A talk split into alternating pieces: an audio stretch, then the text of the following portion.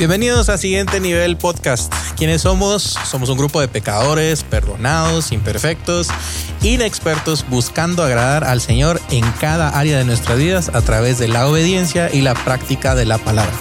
Bienvenidos a un episodio más de este podcast creado para ustedes definitivamente, quienes nos escuchan, para compartir la palabra con ustedes y definitivamente crecer en el conocimiento de la palabra del el Señor. Es un placer poder estar acompañado hoy de dos amigos, Diego Álvarez y Eric Bamaca. Gracias por estar aquí con nosotros. Eh, cuéntenos un poquito cómo se sienten, qué tal están, cómo ha estado su semana y lo que ustedes crean relevante compartir. Voy a empezar con Eric y luego voy con Diego. Eric, ¿qué tal? ¿Cómo estás? Gracias por estar aquí. Gracias por la invitación y también por la oportunidad y privilegio que yo creo que es el Señor, ¿no? El que nos permite estar acá y que lo que buscamos es primeramente glorificar su nombre a través de, de, estos estudios en donde, pues, dada la lectura ¿no? de Timoteo, nos... Eh, nos obliga a no quedarnos callados, ¿verdad? Y, ser esa, eh, esa sal que, definitivamente la palabra nos recuerda que debemos ser. Y, ese llamado de atención a, nosotros primeramente, ¿no?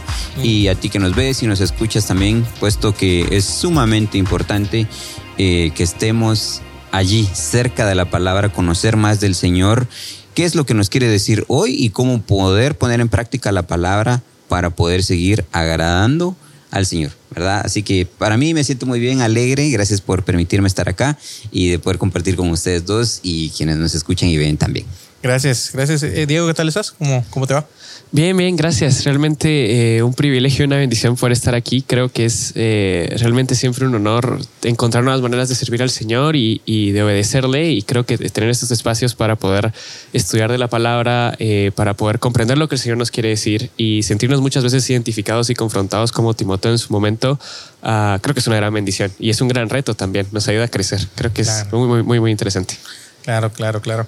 Eh, esta, eh, estas pláticas nos, nos traen a, memoria tantas cosas. Eh, muchos de nosotros seguramente nos vemos reflejados en Timoteo y, y, también en los miembros de esta iglesia que estaba pasando por una circunstancia bastante, bastante complicada. Si, si tú que nos estás escuchando y viendo has estado siguiendo los podcasts, te habrás dado cuenta que ya vamos por el podcast número 32. Imagínense, 32 podcasts, más de dos años de estar haciendo esto. Uh. la verdad que ha sido eh, eh, como decía Diego hoy al venir, así como muchas cosas han cambiado, ¿verdad? O sea, ha cambiado el set, empezamos con un headset y una llamada de Zoom y eso era la idea del podcast, ¿verdad? Eh, el Señor nos ha permitido otra vez volver a ya tener un lugar físico donde reunirnos y creo que eso es una, una gran bendición. Definitivamente es, muchas cosas han cambiado para, para bien, ¿verdad? El Señor nos está permitiendo estas oportunidades.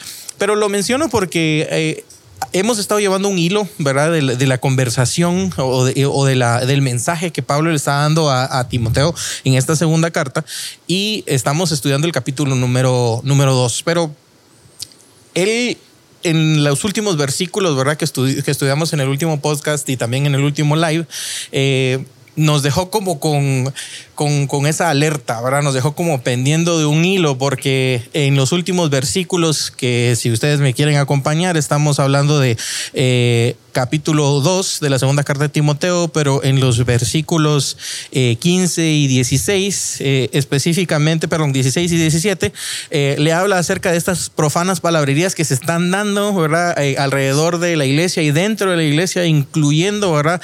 A estas personas llamadas Himeneo y Fileto. Eh, se desviaron de la verdad, es el 18, diciendo que la resurrección ya se efectuó y trastornan la fe de algunos. Entonces, hasta ahí terminamos de estudiar la última vez en eh, nuestro podcast eh, y, en nuestro live.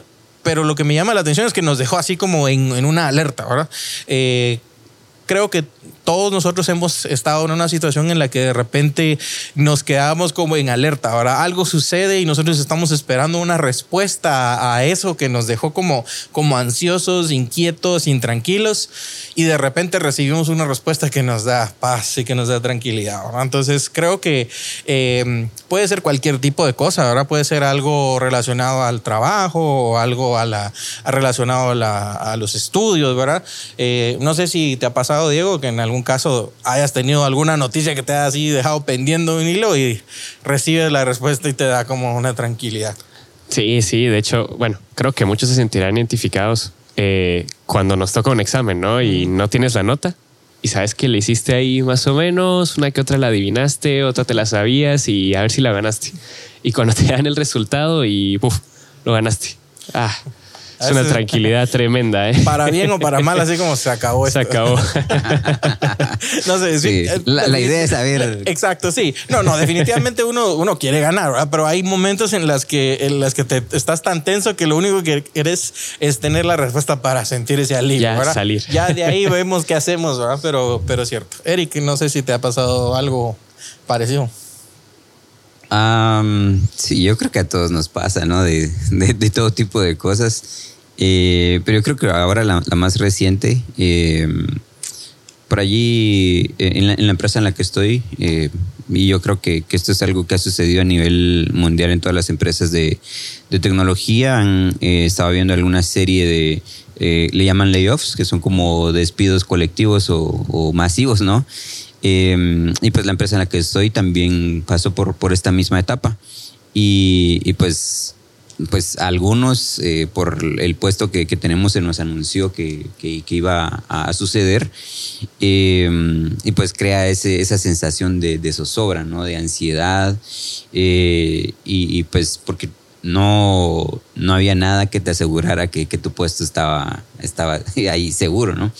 Entonces creo que, eh, que sí, eh, te tiene esa, esa como ansiedad, pero también nos lleva a aprender a confiar en el Señor. Yo creo que, que este tipo de circunstancias definitivamente nos, eh, nos hace apreciar en el que nuestra vida debe depender plenamente de- del Señor en todos los aspectos, ¿verdad? Porque pues creo que acá hablamos de la universidad, de- del trabajo, en mi caso con, con esta anécdota, pero pueden haber muchísimos otros casos, ¿no? Alguna enfermedad, eh, no lo sé, tal vez me imagino que un, diagnóstico, ¿no? Que me, voy a hacer un diagnóstico con, con el, doctor, eh, me piden algún examen, voy y estoy con esa duda, ¿no? De, de que me den los resultados y, pueda que, que la ansiedad, el temor eh, nos, nos alcancen, ¿no? Pero creo que es eh, muy como de mucha paz el aprender a descansar en el Señor en medio de ese proceso. Y creo que eso es lo que, al menos en mi caso, es lo que, lo que me ha pasado, ¿no? Aprender a descansar en el Señor y pues... eh, Gracias al Señor, pues eh, tenemos el trabajo todavía, ¿verdad? Entonces, para completar la anécdota. Gracias. nos dejaste así como que, pero ¿y qué pasó? ¿Qué O sea, pasó? Sí. sí. Pero qué bueno, qué bueno, Eric, eh, que, que también lo has experimentado. Eh, todos nos identificamos con, con alguna de estas cuestiones. A mí también recientemente me ha pasado algo, algo parecido. Eh, fue un tema de la, de la universidad, solo que a mí me tocó vivirlo doble. Eh, no sé si algunos de ustedes sabían, pero pues, quienes nos conocen de hace algunos años, pues saben que, que mi esposa Mariana y yo estamos estudiando lo mismo en la universidad. Ella es mi compañera de clase, de hecho. Entonces, Qué eh, bonito. recibimos las mismas clases, nos hacemos los mismos exámenes, nos dan clases los mismos catedráticos y ahorita que, que cerramos, ¿verdad? Ya la, la todo el, el tema de, de las clases, el ciclo universitario, ¿verdad? Ahí viene un examen privado al final para poder pues, ser aprobado, ¿verdad? Esos son los peores. Y, y, y, pues nos dieron fecha, ¿verdad? Entonces allá la, la atención en la casa era doble. Estaba la mía y estaba la de ella también, porque obviamente... uno se pasaba la atención al y- otro. Y uno trataba de consolar al otro y el otro como que lo intentaba y cuando uno estaba débil, el otro le tocaba levantarle el ánimo. Eh, porque sí, esas, esas noticias a veces a uno lo dejan así como pendiente, pendiente de un hilo, ¿verdad? Y... eh, la, la- la cuestión es eh, complicada porque ya en el mero día, ¿verdad? Y estás esperando resultados, más cuando sentís que tal vez no te fue tan bien, ¿verdad? Eso nos deja también eh, un poco intranquilos, pero sí, gracias a Dios ambos aprobamos, pero mientras esa noticia llegaba, ¿verdad? Nos deja así como, ¿qué va, ¿Qué va a a pasar? pasar? ¿verdad? Sí, Estás en sí, una alerta eh, complicada y eso es lo que, lo que siento yo, ¿verdad? Que, que, que, estábamos terminando de, de hablar en el verso número 18, ahora así como hay, hay gente dentro de la iglesia, pues le dice Pablo, ¿verdad? De los cuales eh, Himeneo y Fileto, ¿verdad? Este, están llevándose a estas eh, personas eh, por un camino desviado predicando esto, ¿verdad? Pero hoy vamos a estar estudiando de los versos 19 hasta el 26, que es prácticamente para terminar el capítulo número 2. Y está esa respuesta que a mi criterio ¿verdad? le está dando la paz de regreso a Timoteo. Y creo que es una paz que a nosotros nos da también. Eh, nosotros seguramente, o sea, ustedes como personas que están trabajando con jóvenes también, estoy seguro que les preocupa estas eh, fuentes de pensamiento, corrientes de pensamiento, mejor dicho, que Mm. están atacando a nuestros jóvenes y que se están llevando a varios, ¿verdad? Y que de repente eh, uno se, se duele por ver cómo esas personas se están yendo desviadas y como Timoteo y como líderes, incluso eh, por nuestros amigos, ¿verdad? Como líderes, digo líderes, pero a veces uno piensa, ah, es que yo no estoy liderando en mi iglesia, es que yo no estoy eh, a cargo de personas, ¿verdad? Pero realmente el Señor te ha puesto liderazgo, incluso en la universidad donde estás, en la oficina donde estás, de repente en el grupo de trabajo en el que estás solo hay tres personas, pero el Señor de alguna forma te está llevando a liderar. Y sí, nuestro corazón se duele por, por estas cosas, ¿verdad? Eh, esta paz que el Señor le está trayendo a Timoteo en el capítulo, versículo 19, también el Señor nos las trae a nosotros. ¿Qué dice el verso 19? Si quieren lo leemos juntos. Dice, pero el fundamento de Dios está firme teniendo este sello, dice, conoce el Señor a los que son suyos y apártense de iniquidad todo el que invoca el nombre de Cristo. Hay algunas otras versiones que tal vez lo ponen un poquito más digerible para nosotros, ¿verdad? La PDT dice, a pesar de eso, o sea, aquí está sucediendo un montón de cosas, ¿verdad? Y le dice, a pesar de eso. ¿Qué, ¿Qué, te da a entender este, esta frase, Eric? Así como estás viendo todo el caos que está sucediendo y te dice a pesar de eso. Me da tranquilidad, ¿verdad? Porque, o sea, eh, como quedó en ese, en ese estado de suspenso, ¿no? Uh -huh. eh, pero luego al acercarnos a este verso, creo que, de hecho, es muy, eh, muy prometedor, de, trae mucha paz, trae tranquilidad y creo que cuando ya nos metemos un poco más al detalle de, del fundamento de Dios, que creo que lo vamos a hablar ahorita, pero creo que es un tema sumamente maravilloso y es ahí en donde nos eh, demuestra cuál es nuestro lugar y cuál es el lugar de Jesucristo y en dónde estamos y cuál es nuestra tarea. Nuestra tarea. Me, me, llama la atención la siguiente frase, ¿verdad? Esa, ya, ya vimos esta frase de a pesar de esto, pero la versión eh, PDT, Palabra de Dios para Todos, dice, Dios ha construido una base sólida que continúa firme. Entonces, estás leyendo ahora conmigo y dice, continúa firme. Que te, si, ya, si ya a pesar de eso, ese caos, ¿verdad? Ya te vino a dar alivio, ahorita dice que esa base sólida continúa firme. ¿Qué te hace sentir eso? Que permanece. Ajá. O sea, creo que eso es algo increíble de... Ahorita vamos a hablar del fundamento, pero creo que eso es algo increíble. Dios permanece. O sea, sin importar la situación, creo que es algo que a veces eh, quizás lo sabemos, pero nos cuesta un poco aplicarlo en la cotidianidad, ¿no? Nosotros, nuestra situación puede ir cambiando, nuestro contexto puede irse alterando, pero Dios continúa firme.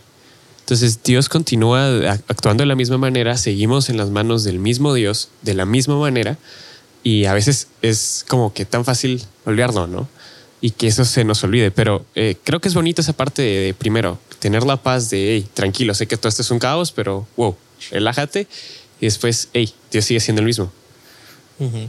Gracias. Y, y, creo que es esa, eh, en, entre la, los comentarios que ustedes daban, ¿verdad? Es esa, esa, como tranquilidad de saber que hay una permanencia. Cuando Es como, como si ustedes se hubieran sentado en esta silla y esta silla hubiera tenido las patas flojas, ¿verdad? Sí. O sea, ¿qué, ¿qué, sensación nos da? No sé, una sensación de intranquilidad. No sé si voy a aguantar todo el tiempo sí. del podcast aquí sentado, ¿verdad? Eh, pero estamos viendo la palabra y vemos cómo eh, está hablando de que a pesar de todo ese caos que puede estar allá afuera, hay un fundamento, ¿verdad? Y que ese fundamento continúa firme, dice esto. Ahora, ¿cuál es ese fundamento? Y creo que esto es importante para nosotros y para todas las personas que nos rodean y con las que nosotros hablamos, ¿verdad? Entonces, eh, el verso 19 dice, eh, es, el fundamento de Dios está firme teniendo este sello, dice el verso 19 en la Reina Valera. ¿Y cuál es ese sello? Dice, conoce el Señor a los que son suyos y apártese de iniquidad todo el que invoca el nombre de Cristo. Entonces aquí hay dos cosas que Pablo está dejando claras y que tal vez a primera vista uno no entendería si no entiende el contexto completo de la, de la palabra, ¿verdad? Pero, eh, ¿cómo podemos decir que conocemos a alguien con quien no nos hemos relacionado? ¿Verdad? Este, Erika, eh, hablábamos anoche acerca de, Apocalipsis eh, en su verso, eh, ¿verdad? 20, en Apocalipsis, ¿qué? 3, 20, ¿verdad? Sí. Y hablábamos acerca de, de cenar con alguien no invitarías a alguien a cenar a tu casa que no conoces. o sea, ¿qué, ¿qué, requisitos podrías poner vos como para decir yo conozco a esta persona? De, realmente conocerla. Sí, o sea, definitivamente, eh, primero es eso, no conocer a la persona. Eh, tienes que tener confianza, tienes que tenerle aprecio, eh, porque el, invitar a alguien a, tu casa implica, primero, gasto económico, ¿no? Eh, inversión de tiempo, porque probablemente pudiese estar haciendo otra cosa, pero decidiste invitar a alguien, entonces tenías que dedicarle tiempo, ¿no?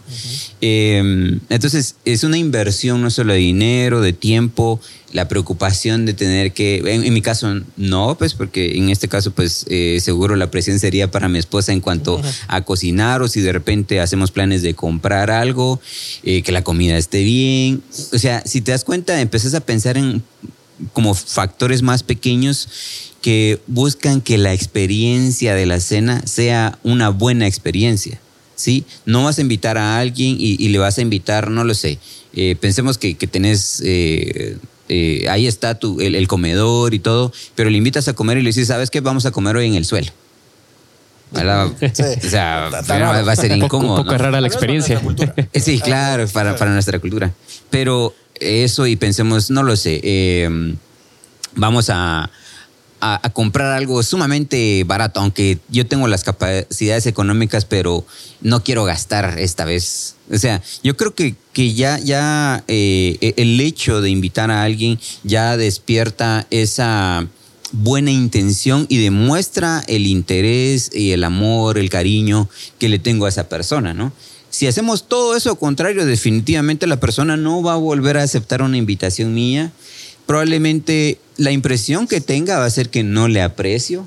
O sea, si te das cuenta, ahí el, tema de, invitar a alguien a comer es sumamente importante. Demuestra muchísima confianza, una relación íntima, ¿verdad? Y, claro, o sea, lo, lo, veíamos anoche, ¿no? Que esa intimidad es la que el Señor mismo demuestra allí en Apocalipsis 3.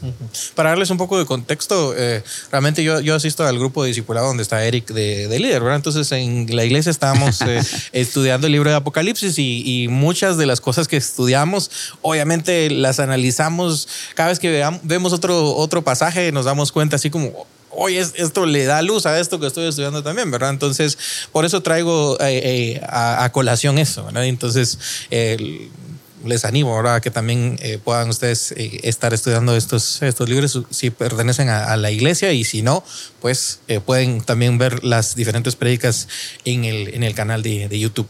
Em, Diego, hablando de, esta, esta parte primera, ¿verdad? Donde estamos definiendo el, el tener esa relación, ¿verdad?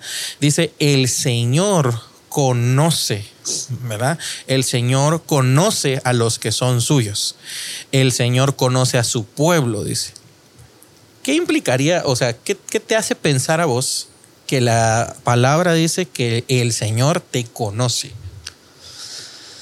Ah, yo, creo que, yo creo que implica varias cosas realmente. Eh, por un lado, el hecho de que el Señor nos conoce a nosotros conoce cómo sos, conoce tus debilidades, conoce tus virtudes, eh, pero por otro lado, si te conoce es porque tú lo tienes que conocer a él también. Y creo que esa es la, esa es la clave también acá un poco, porque dentro de ese conocerlo él también es que tenemos una relación. Y, yo creo que eh, esa es un poco la, la parte confrontante, ¿no? Porque dentro de lo que yo hago todos los días, dentro de mi manera de caminar, dentro de confiar en Él, Él me conoce a mí. Y Él sabe si estoy confiando o no estoy confiando muchas veces, ¿no? y, yo creo que esa es un poco la, parte interesante con todo esto, pero sí, el hecho de que el Señor te conozca también creo que trae paz y seguridad porque Él me conoce, entonces Él sabe cómo me siento. y sabe por lo que estoy pasando. Entonces, ah, y a pesar de eso, Él no me ha abandonado. Entonces, creo que por un lado es, es, un poco confrontativo, pero por el otro lado también eh, te trae mucha paz, ¿no? Y te trae mucha seguridad a la hora de caminar como cristiano. Y creo que hasta cierto punto inclusive te motiva, porque dices, oye, puedo seguir caminando porque a pesar de lo que soy y de que el Señor me conoce como soy, eh, me permite seguir estando acá, ¿no? Y, a mí me gustaría agregar algo ahí también, porque a veces caemos en eso, ¿no? En el de eh, a pesar de quién soy yo, ¿no? Pero hay algo bien interesante y yo creo que es ahí donde cobra mucho sentido el hecho del sello, ¿no? Porque recordemos que Él ya nos escogió a nosotros antes de la creación del mundo. Efesios eh, capítulo 1, verso 4 dice, según nos escogió en Él antes de la fundación del mundo pero no se queda allí, sino luego dice para que fuésemos santos y sin mancha delante de Él. Y si se dan cuenta, este verso es como que un resumen de todo a lo que nos estamos adentrando, ¿no? De lo que eh, Pablo le está diciendo a Timoteo.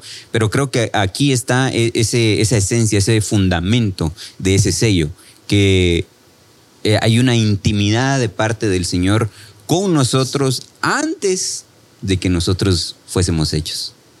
Eso, eso es, o sea, yo quisiera a veces que, vieran mi mente y se imaginaran cómo eh, mi mente viaja hacia a ese punto de la creación, ¿no? Cuando tú lees en Génesis y, ves ese desorden que había, pero cómo la voz de Dios hace que todo cobre orden, la separación de las aguas, la luz, la noche, o sea, y allí, en ese momento, tu nombre y mi nombre ya estaba. Y él ya nos conocía desde ese entonces. O sea, yo no me puedo quedar igual después de pensar eso. No, y agrégale a eso el, privilegio, el privilegio realmente de haber, de ser parte de esos escogidos, ¿no? Exacto. Y del hecho de que el Señor ya pensara en vos antes de, eso, de la misma creación de lo que tenemos alrededor, ¿no? Y entonces nos obliga a no quedarnos quietos, nos obliga a hacer esto, nos obliga a salir y hablar de Él, nos obliga a, que haya una inquietud en nosotros y, hablar de Él. No nos podemos quedar de brazos cruzados después de saber todo eso, ¿verdad? Sí, y, dice, conoce el Señor a los que son suyos, ¿verdad? Eh, es, es, impresionante que a veces tomemos esto a la ligera, ¿verdad? Eh, tal vez, no sé, en nuestras iglesias nos acostumbramos tanto, ¿verdad? Ya estar en un activismo que, que dejamos de poner atención a, lo que esto realmente significa, ¿verdad? Y también, de alguna forma, en este caso, a, a la iglesia local le está dando una tranquilidad porque se acuerdan que, mucha gente se está levantando con diferentes doctrinas, igual que hoy se está levantando con unas doctrinas re locas, ¿verdad? Y el Señor les dice, tranquilos, el fundamento está ya puesto, está firme, el Señor conoce a los que son suyos, porque también uno se puede ir de cara, ¿verdad? Y pensar que porque aquel tiene todas las, entre comillas, calificaciones para ser salvo, el Señor conoce a los que son suyos. Nosotros podríamos decir, no, no, este, este definitivamente va al cielo, pero el Señor conoce el corazón. Nosotros no podemos eh, eh, elegir eso, ¿verdad? Eh, podríamos nosotros ver a otra persona y decir, no, este definitivamente no va, ¿verdad? podríamos decir eso de nosotros incluso, ¿ah? No, sí, ya con todo lo que he hecho, las ofrendas que he dado, este, las reuniones a las que he asistido, los podcasts que he grabado, entonces eso definitivamente el cielo ya, ya está ahí reservado para mí. Pero viene la segunda parte, dice, bueno, si hay alguien que dice que es ser suyo, ¿verdad? Que sería eh, en, la, en la versión PDT, dice, todo el que dice que pertenece al Señor, era lo que vos hablabas. Aquí hay un cambio que tiene que, que, suceder, ¿verdad? Hay un cambio que tiene que suceder porque todo el que dice que pertenece al Señor debe apartarse de la maldad. Entonces aquí se unen esas dos cosas del sello, ¿verdad?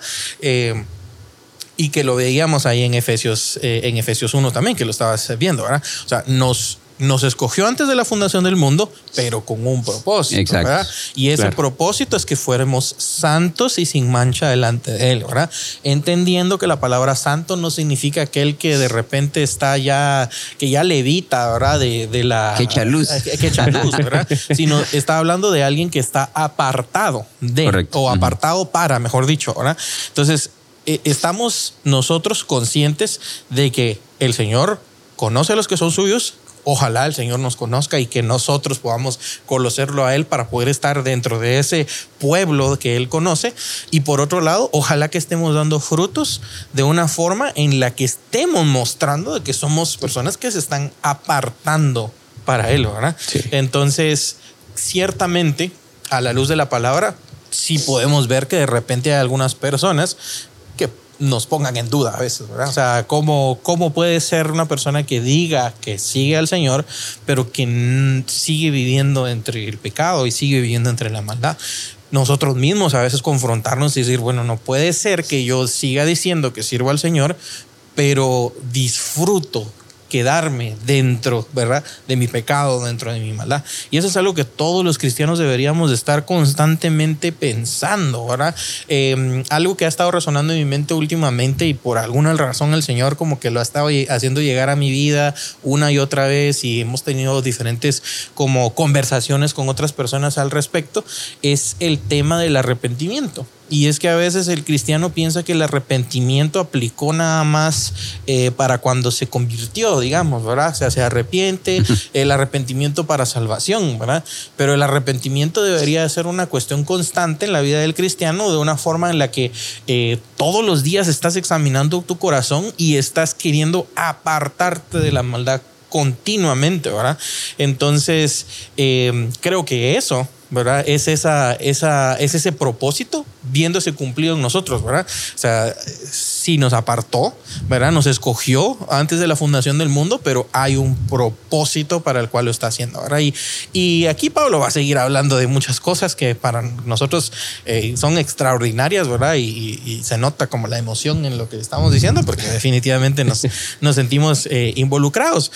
Pero obviamente, eh, aquí Pablo está haciendo un, pequeño ejemplo que, pudiera entender eh, Timoteo y la, y la iglesia a la que va a llegar este mensaje, ¿verdad? Y es que cuando uno empieza a hacer esos cambios y empieza a tomar esos pasos, ¿verdad? Entonces viene como consecuencia el poder involucrarte, ¿verdad? Dentro del servicio.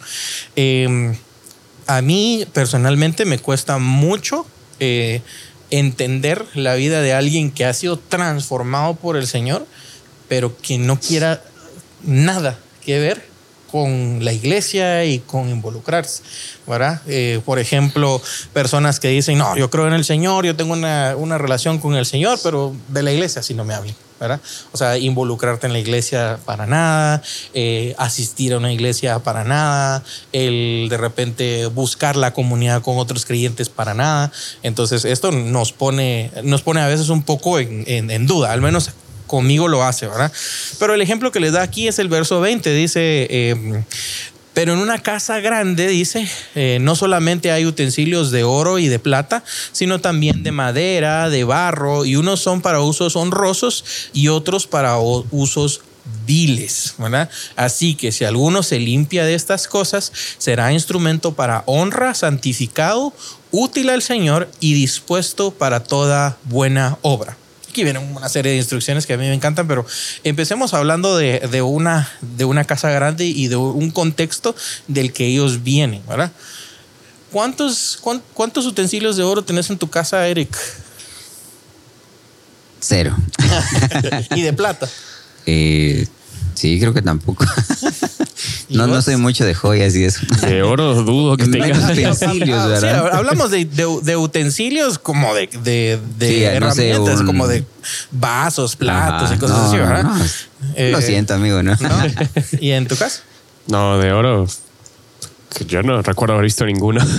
Sí, claro, tal vez podamos tener joyas, ¿verdad? De repente las mamás por ahí tendrán algún su anillo que les encanta y todo, pero, pero es, esas tal vez ya no, no cuentan como esos utensilios, esos objetos, ¿verdad? Eh, para, para ser utilizados como en, este, como en este contexto. Pero aquí está hablando de que hay algunos utensilios que tienen un uso, ¿verdad? Eh, honroso, digamos, ¿verdad? Y hay utensilios que no tienen ese mismo uso honroso en tu casa, tenés vasos que cuando tenés una cena importante sacas y tenés vasos probablemente cuando solo vas a desayunar y necesitas tomar agua. Sí. ¿Verdad? Entonces, como que uno tiene eh, ciertos utensilios que, a los que les da un poquito más de valor porque de plano son más importantes eh, por la función que cumplen, ¿verdad? Sí, sí, sí. Entonces, qué sé yo, no sé, llega el presidente de la compañía donde vos estás trabajando y dice, quiero ir a comer a la casa de Eric. Y es así como, bueno, ¿y qué, qué utensilio le saco? ah? Entonces es como que a vos te diga, no sé. El decano de la facultad. decano de la tenés- facultad. ¿Todavía no? No, no. Imaginémonos que tenés novia. Entonces, Imaginaria. proféticamente, proféticamente tenés novia. Ok. Y, y llegan los suegros, vamos, a tu casa. Ajá. O sea, eh, la forma en la que los vas a atender y los platos y los utensilios que les vas a poner el servicio, definitivamente van a ser unos con los que vos vas a poner lo mejor allá enfrente, ¿verdad? Claro, claro. Entonces, eh, acá, ¿verdad? Vemos algo, algo parecido. Eh, el estar apartados para un uso honroso, ¿verdad? Porque ahí sí que al final el Señor usa lo que tenga que usar para cumplir Claro. sus propósitos, Sí. ¿verdad? Eh, a veces uno piensa y dice, pero ¿por qué es que tal persona tiene tanto si blasfema del Señor, si hace esto, si hace lo otro? Pero muchas veces el Señor igual está usando los utensilios de barro está utilizando los utensilios de madera para cumplir un propósito y puede ser que esa persona con esa... eh, con esa ganancia que está teniendo, esté bendiciendo a un hijo de Dios, ¿verdad? Y no necesariamente el Señor está dándole una bendición porque se la ganó. entre Sí, o porque sea para él. Entonces, o, ajá, o porque sea para él. Pero hablando de, lo- de los utensilios otra vez, ¿verdad? Eh, creo que hay utensilios que son honrosos y otros que son viles. Y nos está llamando a poder buscar ser de esos utensilios honrosos. Ahora, obviamente en ese contexto, seguramente en una casa en la que había recursos, ¿verdad? Habían utensilios de oro y había utensilios de plata. Pero ustedes se recordarán que en ese contexto no habían drenajes, ¿verdad? O sea, no habían drenajes. No. Eh, no había eh, un sistema tan avanzado para poder llevar el agua a tu casa y otras cuestiones, ¿verdad? Entonces te imaginarás que habrían otros utensilios que se necesitaban para, usos no honrosos. para El camión de la basura no pasaba toda la semana. Exacto. O sea, la forma en la que se eh, desechaban, ¿verdad? Algunas eh, eh, cuestiones no era igual, ¿verdad? Y Sí, se claro. necesitaban ciertos utensilios también eh, en, este, en este caso. Y el ánimo en el verso 21 es que, es que dice, si alguno se limpia de estas cosas, será instrumento de honra, santificado, útil al Señor y dispuesto para buena obra. Aquí tal vez solo quiero hacer un énfasis en lo que ustedes eh, también van pensando en esta respuesta, ¿verdad? Pero hay la forma en la que se está escribiendo este versículo, eh, el versículo 21 específicamente, hay una eh, acción, ¿verdad? De- dice, si alguno se limpia, ¿verdad? Voy a regresar al verso 21, dice, si alguno se limpia de estas cosas. Eh, Eric, en esa oración, no vamos a hacer un análisis así como sintáctico de la oración, pero ¿quién hace la acción ahí? Si alguno se limpia, Uno mismo. uno mismo, ¿verdad? Sí. Si alguno se limpia. Entonces, eso quiere decir, Diego, que no es que necesariamente alguien venga a hacer esa acción por vos, ¿verdad? Ahora, ¿de qué cosas tendría uno que limpiarse para poder ser un vaso honroso? De todos esos usos viles. Ujú. Eh, y, y más adelante nosotros vamos a encontrar, ¿verdad? Dice, huye de las pasiones juveniles, pero no solo le dice huye, hay algunas otras cosas ahí que, que, que vamos, a, que vamos a hablar. Pero, pero sí, quiero hacer énfasis en eso porque a veces tal vez puede llegar a confundirnos, ¿verdad? Sí. Y uno decir, bueno, pero si el que santifica es el Espíritu Santo, ¿verdad? O sea, sí, definitivamente hay algo que nosotros no podemos eh, negar y es que el Espíritu Santo hace una obra transformadora en nosotros a través de la palabra. Y eso Claro. nosotros no, no, no, no nos podemos cambiar a nosotros mismos, ¿verdad? En cuanto a la transformación. Pero sí hay una actitud, ¿verdad? Que uno debe tener para poder limpiarse de estas cosas, ¿verdad? Y una decisión Eh, también creo una- que es importante. Exacto, y hay una decisión, ¿verdad? Ahora, pongámoslo en términos como actuales, ¿verdad? Eh, ¿Qué cosas, empiezo con vos y de, ahí voy con, con Eric, qué cosas nos impiden a la juventud de hoy el limpiarnos. Porque, porque si esto fuera tan fácil, todos nuestros servicios de jóvenes estarían llenos, ¿verdad? O sea, la gente estaría buscando al Señor, eh, nuestros grupos de discipulados siempre estarían a reventar, todos estaríamos buscando la comunión para que la palabra nos limpie y estaríamos, no sé, dando esos frutos. Entonces eso quiere decir que no es tan fácil. ¿Por qué crees que hoy nos cuesta tanto seguir, eh, seguir esta instrucción en la que nosotros nos limpiamos de esto? Ah, lo primero que se me viene a la cabeza eh, es un poco la, parte de, la, de las influencias, un poco por donde nos movemos, ¿no? Eh, muchas veces suele pasar, pueden ser amistades, pueden ser compañeros, pueden ser personas cercanas, inclusive familiares, eh, pero muchas veces suele pasar que nos dejamos influenciar mucho por el entorno donde nos encontramos. Aunque sabemos que quizás no es un entorno que nos favorezca, aunque a veces también es entendible que no hay mucha opción, ¿no? Donde trabajas, no, no te puedes cambiar quizás de donde trabajas o donde estudias, quizás no te puedes cambiar de, sección o de clase, ¿no? Pero creo que a veces el problema radica en que nos dejamos influenciar mucho por las personas que tenemos alrededor. Entonces, eh, esa parte quizás a veces no nos deja por ejemplo, me sucedió hace poco. Tengo un amigo ah, que, bueno, estábamos platicando y, por ejemplo, aquel me contaba que aquel iba a la iglesia y estaba sirviendo y estaba tranquilo.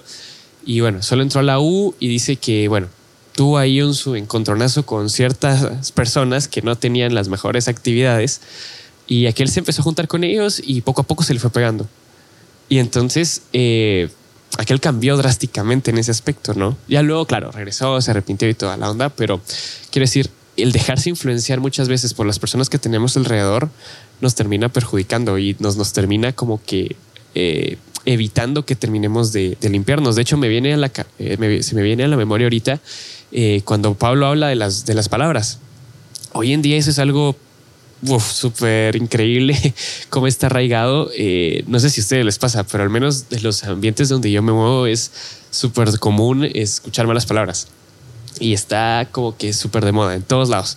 Entonces, y es tan normal eh, que a veces eh, uno puede caer en el error de pensar que porque es normal o que porque todo el mundo lo hace, está bien hacerlo o no hay ningún problema si yo también lo comienzo a hacer cuando claramente eso sería un ejemplo de algo que sería vil, ¿no? Y que no es correcto hacer. Entonces sí, creo que muchas veces eh, nos dejamos influenciar por lo que hoy en día está estructurado como normal o como común y caemos en el error de pensar que el que sea normal o que todo el mundo lo haga significa que está bien. Mm. Sí, y, obviamente creo que tu contexto también nos ayuda porque en tu contexto vos estás pensando en tu primer año de U, ¿verdad? estás exponiéndote al mundo tal vez por primera vez así real, ¿verdad? Y crudo como, como es y, y estás viendo que está pasando de todo, ¿verdad? Entonces, obviamente quienes están pasando por una situación parecida a la tuya están recordando y, sus propias experiencias, ¿verdad? En tu caso, Eric, ¿qué, otras cosas podrías pensar que son las que nos están impidiendo estar en este, esa constante actitud de limpiarnos? Yo creo que eh, pues, tal vez la primera de ellas es, eh, utilizando la palabra, es que nosotros tenemos ya esta tendencia pecaminosa como, como seres humanos, ¿no? Entonces ya está ahí como, como algo innato pero eh, al acercarnos también a la palabra, eh, recordamos que es a través de Él y por Él, ¿no? Que, y de hecho, estos eh, versos que hemos estado leyendo, el, reconocer que Jesucristo es el fundamento, eso es lo que nos va a dar entonces la certeza de que lo que estoy haciendo tiene que ser para la gloria y honra de Él. Cuando yo sé que cada una de mis acciones deben de ser hacia Él o son hacia Él, aunque de hecho, aunque ni siquiera yo intencionalmente lo piense porque cada una de las cosas que hago o son o no son para Él. Así de sencillo, ¿no? y, Pablo lo pone en, evidencia en, Romanos eh, capítulo 7, él dice, porque no hago el bien que quiero, sino el mal que no quiero, eso hago. Y si hago lo que no quiero, ya no hago yo, sino el pecado que mora en mí. Así que queriendo yo hacer el bien, hallo esta ley, que el mal está en mí, porque según el hombre interior me deleito en la ley de Dios, pero veo otra ley en mis miembros que se revela contra la ley de mi mente y me lleva cautivo a la ley del pecado que está en mis miembros. O sea, eh, er, pone en evidencia ese, ese constante de nosotros, ¿no? pero también vemos a un Pablo totalmente entregado a dar su vida por completo. Eh, se dice que a él lo dieron por muerto, ¿no? O sea, él estuvo dispuesto a, recibir tanto golpe. De hecho, él muere eh, justamente, ¿verdad? Lo, vamos a ver más adelante acá en, en, la segunda carta de Timoteo, encarcelado y luego pues se dice que él fue decapitado, ¿no? Por causa de Cristo. O sea, esta persona que está aquí escribiendo sobre las debilidades como humano, también tiene esa disposición plena, pero no sucede nada más que por la misericordia y gracia del Señor. Ahora, ¿a qué nos lleva esto? A que tenemos que tener una disposición plena de darlo todo, ¿sí? A pesar de esas luchas. Y, si querés, me, permitís adelantarme a, los siguientes versos, porque creo que acá es en donde tiene sumamente importancia, porque entonces estás en, una, en un contexto, pensemos como, como el, de, el de Diego, pero yo creo que todos estamos expuestos a cualquier tipo de circunstancia, pero nos lleva allí, en el que tenemos que huir, ¿no? Porque luego le dice eso, eh, le dice Pablo a Timoteo, huye de las pasiones juveniles. Y, y, a mí lo que viene a mi mente es, porque entonces regreso a aquel entonces de mi juventud, pero también estoy totalmente consciente de mi presente porque no estoy libre de ello. Cuando Pablo está escribiendo esto, seguro no, no tenía 19 años, seguro no tenía 16 años y tenía eh, las mismas tentaciones y preocupaciones que tiene hoy Diego, ¿verdad? Pensemos en Diego en cuestión de edad. No estoy hablando de Sí, no, no, no, yo decía edad. Las tentaciones, Diego. Las tentaciones de Diego. No, eh, sino ese, e, ese contexto ¿no? de todos nosotros como seres humanos que, que pasamos constantemente. Y entonces, a mí me parece maravilloso eh, cómo tiene este acercamiento que definitivamente es el Espíritu Santo a través de Pablo que le habla a Timoteo y que hoy nosotros tenemos ese privilegio. Y le dice, huye de las tentaciones, ¿verdad? Y entonces listamos todas esas cosas. Y yo me ponía a pensar así como en aquel entonces todas esas tentaciones. E interesantemente todavía hoy siguen siendo tentaciones, ¿verdad? Porque no se logra ese dominio. Eh, individual, es una constante de buscar al Señor. Y me parece interesante porque hoy aplica tantísimo porque tal vez porque tenemos ese, nos dedicamos a querer identificar eso, ¿no? Pensemos en la, en la tentación sexual. Eso, o sea, ponemos en primer plano la pornografía. Ahí está. Y eso nos lleva así a miles y miles de cosas más. Y, en, y cómo esto desemboca en otro tipo de, de, cosas malas que hay en el mundo, ¿verdad? Eh, pensemos en trata de personas, de niños, o sea, va, aquí se expande todo esto, ¿no? E, el impacto que tiene eso. Luego pensamos en los placeres ilícitos de la carne, ¿no?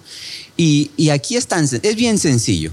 Todo aquello que ocupa el primer lugar en nuestra vida, que no es el Señor, ya es un placer ilícito, ¿verdad? Porque a veces incluso nos queremos, eh, que queremos probar todas las comidas del mundo, ¿verdad? y se empieza a convertir en un afán, que quiero viajar a todas partes del mundo. Estoy buscando la satisfacción mía. Pero eso no es lo que quiere el Señor. El Señor quiere que le demos todo a Él y Él va a dar lo que Él sabe que nosotros necesitamos. ¿Verdad? Vemos ahí incluso los deportes, eh, el gimnasio. Y no digo que estén mal, ¿verdad? No está mal, pero no tiene que ser tu primer lugar. Eh, vemos cosas como la fama, ¿verdad? Las redes sociales, mucha, cuánto impacto no tienen en nuestras vidas. No solo del que nosotros quisiéramos ser, porque vemos entonces a X o Y persona que tiene fama y que tiene dinero, eh, que viaja, que come. O sea, si dan cuenta cómo empieza a cerrarse ese ciclo de, de como de, de, esos placeres del ser humano. Y podríamos pensar, no está mal. Y es que no está mal. Está mal si ocupa el lugar que tiene que ocupar el Señor en nuestras vidas. Y bajo ese contexto y todo lo demás, porque eh, otra de las cosas que, aquí Pablo le, está diciendo a Timoteo también toca la gloria. Y por eso es que él al final, si se dan cuenta, él, él sigue poniendo a Jesucristo como Él es quien debe recibir toda la gloria, porque nosotros la buscamos. Nosotros queremos esa gloria, nosotros le queremos quitar eso que le pertenece al Señor. Y por eso es que buscamos entonces eh, carreras que nos den dinero. Queremos hacer negocios que nos den más dinero. Queremos hacer actividades que pongan nuestro nombre allí. ¿Sí? O sea, de hecho, podríamos hacer el podcast sin decir cuál es nuestro nombre. ¿Verdad? Porque es para el Señor y es por Él. Pero entonces hay un, hay un ciclo aquí, ¿verdad? En el cual eh, Pablo le habla a Timoteo y, nos habla a nosotros. Y cómo entonces eh, Pablo acá en, en, Romanos pone en evidencia cómo constantemente nosotros estamos allí. Y la preocupación entonces que luego él tiene y le dice, oye Timoteo, Ale, mira esto. A esto pone la atención. Y entonces nos dice a nosotros, mucha, no estén quietos. Tienen que estar intranquilos, muévanse, hagan algo. Y eso es lo que nos tiene aquí. Y nos tiene que tener en muchas otras cosas, ¿no? Sí. El, tema del, huir, aquí me llama la atención, ¿verdad? Ya, ya estamos cerrando estos últimos versículos. Dice, huye de las pasiones juveniles, pero, pero no, no dice huye a, donde sea, pues, ¿verdad? Porque imagínate que es, que nos inventamos un juego ahorita en el que todos nos vendamos los ojos y cuando suene, eh, qué sé yo, la trompeta, salimos corriendo todos, ¿verdad? ¿Qué pasaría? ¿Cuántos quebrados habrían, verdad? O sea, ¿cuántos nos habríamos atropellado? Pero ¿a, dónde le dice que debe oír o qué debe hacer en el verso 22? Eh, sí, no, nos dice que seguir la justicia, la fe, el amor y la paz. Ajá. Entonces, algo que se repite constantemente en, nuestro andar, ¿verdad? En el Evangelio.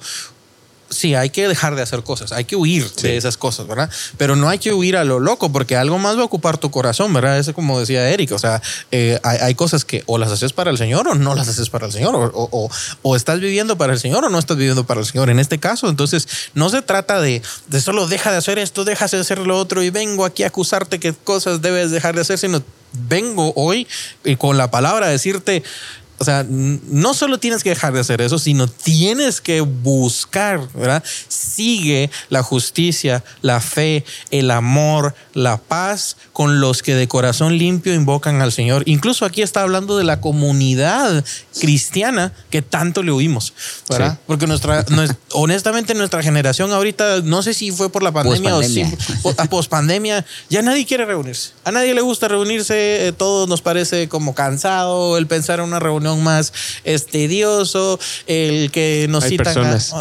Sí, ¿verdad? O sea, puede ser que obviamente tu personalidad tal vez no sea la más extrovertida del mundo, pero aquí, ¿verdad? Nos está dando ya una serie de instrucciones. Claro, creo que no podemos hablar ahorita de todo, ¿verdad? Y decir ¿qué, representa la justicia, qué representa la fe, el amor, la paz, pero definitivamente sí nos deja una instrucción en la que nosotros hoy te decimos a ti, no solamente busques la, eh, no solamente busques huir, sino tienes que buscar la justicia, la verdad, la paz, el amor, ¿verdad? Y en conjunto. en conjunto. Eso es algo que nosotros tal vez no, no hacemos. Todo esto que hemos estado haciendo nos prepara para una cosa y es para servir. ¿Verdad? Eh, verso 23 viene hablando de lo mismo y que también hablábamos anteriormente en, el podcast anterior y en las últimas pláticas, ¿verdad?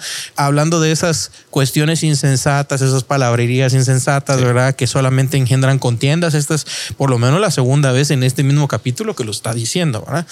Pero ahorita ya empieza a prepararnos para el servicio al buscar la justicia, la fe, el amor, la paz, y al hacerlo con los que de corazón limpio invocan al Señor, podemos entonces leer el verso 24 ya con otros ojos, ¿verdad? Porque el siervo del Señor no debe ser contencioso, sino amable para con todos, apto para enseñar, sufrido, dice, que con mansedumbre corrija a los que se oponen, por si quizá Dios le conceda que se arrepientan para conocer la verdad y escapen del lazo del diablo en que están cautivos a voluntad de él servir es complicado, servir no es tan fácil, ¿verdad? Y el Señor a través de Pablo acá está preparando a Timoteo y le dice, mira, tu corazón tiene que estar de esta forma y apasionado por buscar al Señor, huyendo de las pasiones juveniles, porque lo vas a necesitar. Cuando sirvas a otras personas te vas a dar cuenta que hay algunos que se han desviado. ¿Y cómo dice que hay que predicarles? Dice... Eh, con mansedumbre con mansedumbre corrige a los que se están oponiendo, ¿verdad? ¿Por qué? Porque tal vez Dios les pueda dar era la oportunidad de arrepentirse, de buscar al Señor. Eh, hablemos un poco del servicio ya para cerrar, porque creo que eh, estamos llegando ya a, nuestros últimos minutos. Eh, a veces es difícil saber dónde servir. Sí, sí. En, en, tu experiencia, Diego, que estás como que iniciando en tu vida eh, de servicio, ¿verdad? ¿Cuáles han sido algunas de las cosas que, que tal vez más te ha costado eh, ahora que estás entrando al mundo de servir? Ah, al, principio fue, fue un reto realmente. Creo que, a ver, yo empecé a servir oficialmente cuando tenía 15 años, más o menos, 16. Eh, tengo 19, entonces llevo como entre 4 o 3 años más o menos. Eh, pero creo que al principio sí fue un, sí fue un reto. O sea, creo que al final cada uno tiene su cierto llamado a, servir y, creo que cada uno tiene ciertos dones y talentos que el Señor ha puesto en nosotros para utilizarlos para servir al final. Ah, yo, por ejemplo, recuerdo que cuando en, esa, en aquella época, en paz descanse, Prejus, el difunto Prejus, eh, en esas reuniones de jóvenes que teníamos, yo me acuerdo que yo miraba a quienes daban la lección y no sé, tenía ese sentimiento de, ah, a mí me gustaría hacer eso, ¿sabes? Como de, ah, qué genial estar ahí. Y creo que ahí empezó un poquito ese deseo de, querer servir por esa área de jóvenes. Eh, pero bueno, antes de eso, eh, por ejemplo, hubo una época en la que también traté de estar en alabanza. Sin embargo, me di cuenta que la alabanza no era lo mío, los gallitos y toda la onda. Entonces. Era una época difícil eh, también para sí, también. estabas en los 16, sí. Los pues, agudos y los bajos. El asunto es que sí, o sea, por un lado, primero con alabanza, luego tal vez también pensé en ir con niños, pero eh, la paciencia es algo en lo que el Señor tiene que trabajar en mí, entonces tampoco era por ahí. Entonces, eh, creo que eh, el Señor pone ese llamado y cuando yo realmente empecé a servir con jóvenes, fue, una, fue una gran bendición y al mismo tiempo un reto, porque yo recuerdo que, por ejemplo, en los grupos de quienes servimos, yo era el más joven. Y entonces era servir gente que a veces inclusive era mayor que yo. Entonces eso fue un gran reto a nivel de que te confronta, ¿no? Como soy menor o, te puedes sentir un poco como que intimidado por la edad o porque otra persona es mayor o por esta situación. Y creo que desde ese punto de vista fue un reto al principio, pero el Señor poco a poco te va capacitando y, te va mostrando que eh, siempre me, ha bendecido mucho ese pasaje eh, donde Pablo insta siempre a Timoteo y le dice que nadie tome en poco tu juventud. ¿no? Entonces, eh, creo que todo eso es importante. Y sí, al, principio fue, como te digo, un reto, un reto por, por ese lado eh, de no saber en dónde.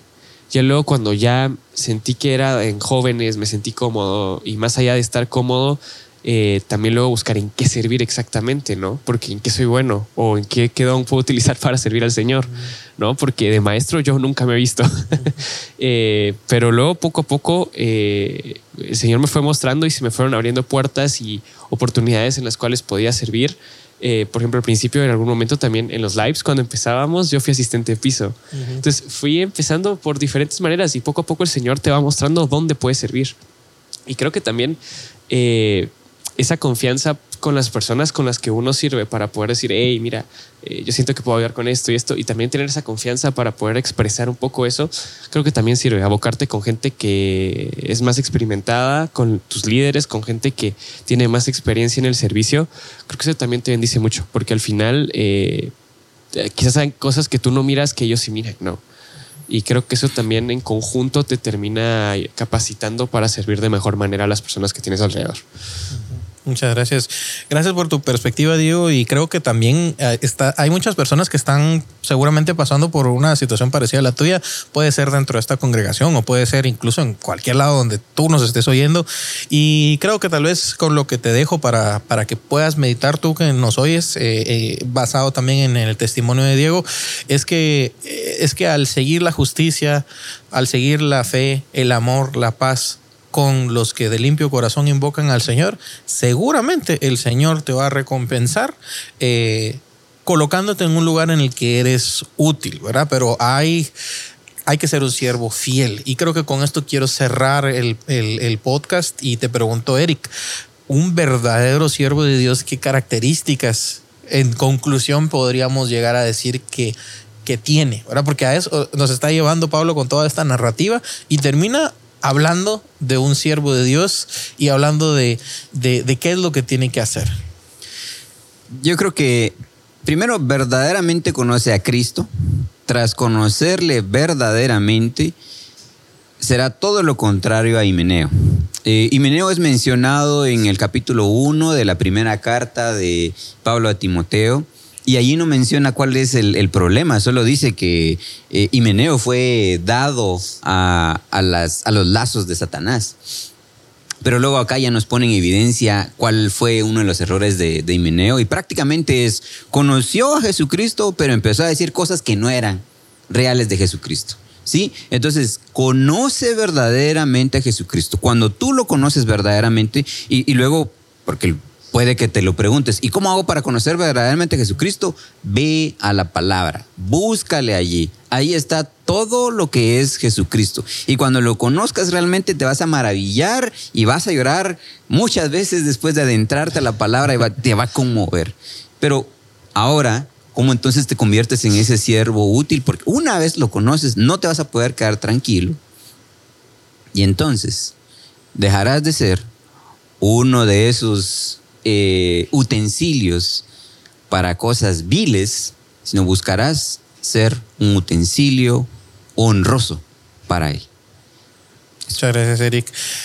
Amarrando todo lo que hemos visto hoy, me gustaría poder quedarme con sus ideas finales, ¿verdad? Algo del pasaje que en nuestra conversación ustedes hayan sentido que haya sobresalido y con lo que tal vez quieran eh, resumir en una frase o dos frases eh, algo para, para, las personas que nos escuchan. Empiezo con Diego y termino con Eric antes de despedirnos. Eh, yo creo que eh, lo que vimos al principio del sello me llama mucho la atención porque sello muchas veces es algo que te identifica como, como que eres parte de algo, ¿no? Y como vimos al principio, el Señor conoce a los suyos. Entonces, estas dos cualidades que vimos al principio, el hecho de que el Señor nos conozca y el hecho de apartarnos de toda iniquidad, esas son cualidades de un cristiano. Y al final eh, son rasgos que vas a encontrar en un cristiano. Entonces, creo que eso es primero eh, confrontativo. Eh, también te trae paz saber que el Señor te conoce, por supuesto, y que eres propiedad de Él.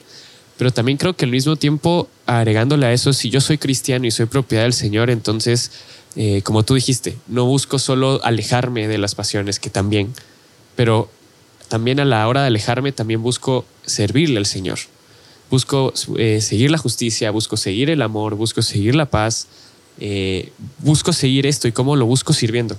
Y estoy seguro que aquí a quienes nos escuchan y nos ven, eh, siempre hay algo, aunque no lo veas, el Señor ha puesto en ti dones, el Señor ha puesto en ti habilidades, el Señor ha puesto en ti cualidades que definitivamente pueden ser para su servicio. El Señor te escogió antes de la fundación del mundo y eso ya nos da una clave ahí importante de que el Señor sabe cuáles son esas cualidades, el Señor te conoce. Y estoy seguro que esas cualidades las puedes poner al servicio de otros y esa es la manera en la que servimos al Señor, sirviendo a otros. Eh, muchas veces tenemos esa inquietud o esa duda de en qué va o en qué soy bueno.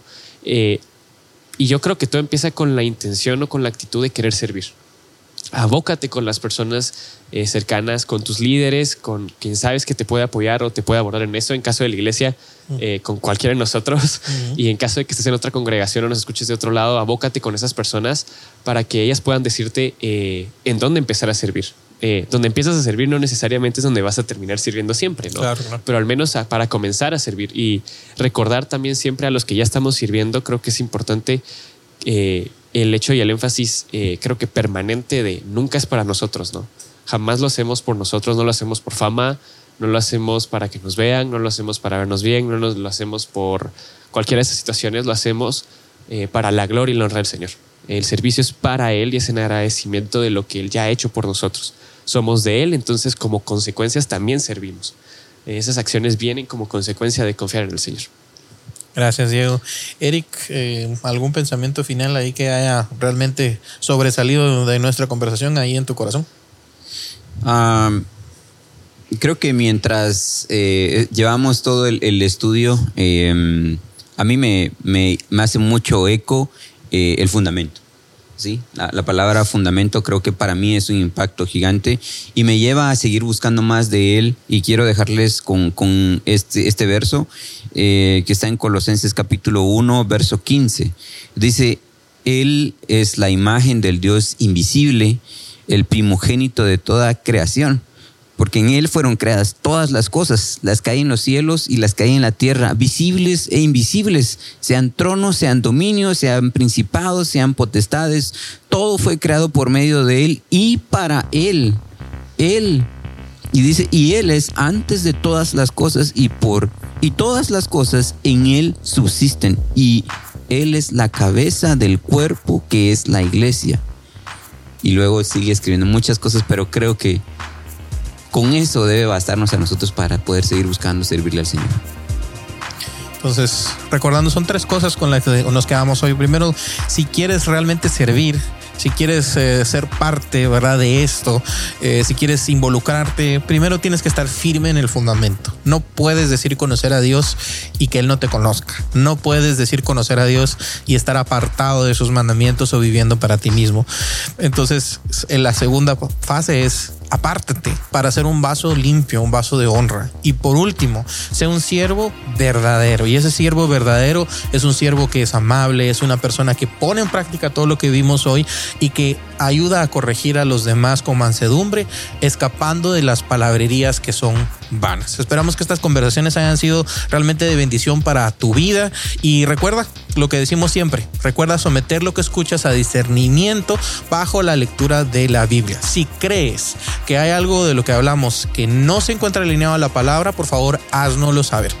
Nuestro deseo primeramente es alabar al Señor mediante esta meditación, ¿verdad? Y uh, que tu vida sea bendecida a través de estas pequeñas charlas. Así que nos despedimos diciendo juntos, bendiciones, de Dios para tu, vida. vida. Adiós. Hasta luego. Bye.